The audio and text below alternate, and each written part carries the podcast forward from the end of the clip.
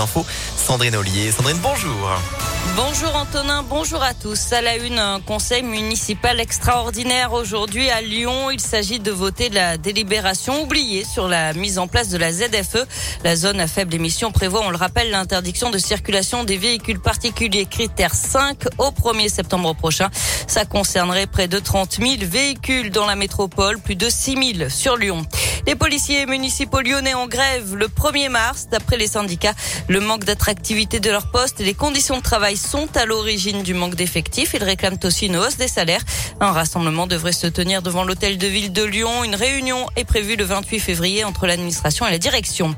Neuvième jour aujourd'hui du procès de Nordal Lelandais devant les assises de l'Isère. Hier, la cour s'est interrogée sur un téléphone portable dont l'accusé se serait débarrassé en urgence après sa première garde à vue. Nordal Lelandais a nié avoir filmé le meurtre de Maïlis avec ce téléphone. Et puis, je n'ai tué personne et je n'ai blessé personne. Ce sont les mots de Salah Abdeslam, le principal accusé des attentats du 13 novembre 2015. Il a demandé à prendre la parole hier alors que ce n'était pas prévu. Il doit de nouveau être entendu sur le fond aujourd'hui. On passe au sport avec euh, du foot et un départ à l'OL, celui de Sherdan Shakiri. Le Suisse, arrivé à Lyon l'été dernier, s'est engagé avec Chicago, un transfert de 7 millions d'euros. Les JO de Pékin et la déception pour Alexis Pinturo, le skieur de Courchevel, est sorti de la piste lors de la manche du slalom du combiné ce matin. Pas de médaille olympique donc pour lui. Le compteur reste bloqué à 6 pour l'équipe de France.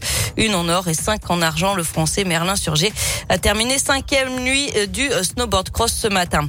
Enfin, ce soir, c'est le lancement de la 15e édition de Pékin Express sur M6. Sur les terres de l'Aigle Royal, huit binômes vont traverser l'Ouzbékistan, la Jordanie ou encore les Émirats Arabes Unis.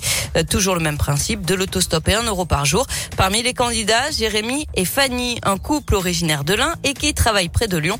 Sans rien dévoiler pour garder tout le suspense, ils sont revenus sur cette expérience unique avec Léa Dupérin. De la joie, du stress, parfois même aussi des larmes, l'émission, mais souvent les candidats à rude épreuve, de quoi leur laisser aussi pas mal de souvenirs, explique Jérémy. Pékin Express, c'est un ascenseur émotionnel. En trois jours de course, mais il y a, il y a tellement de choses à raconter. Et c'est vrai que du coup, il y a beaucoup, beaucoup de souvenirs. Mais s'il faut en citer, bon bah les premiers, comme la première famille qui nous a accueillis, euh, magique quoi. Des moments de soulagement aussi quand arrive la fin d'une épreuve pour Fanny. La première fois qu'on a vu Stéphane, en fait, sur tout le drapeau rouge au loin, et ensuite on voit la, la petite euh, silhouette de Stéphane se dessiner, d'être de plus en plus nette, et là on est devenu fou, c'est extraordinaire. On se dit mais on l'a fait, c'est pas possible, c'est c'est improbable. À découvrir cette saison une nouvelle règle du jeu, un pass express comme une sorte de joker, de quoi bouleverser la course pour reprendre les mots de l'animateur Stéphane Rottenberg. Un Pékin Express sur les terres de l'Aigle Royal, c'est donc ce soir à 21h05 sur M6. Et donc, du coup,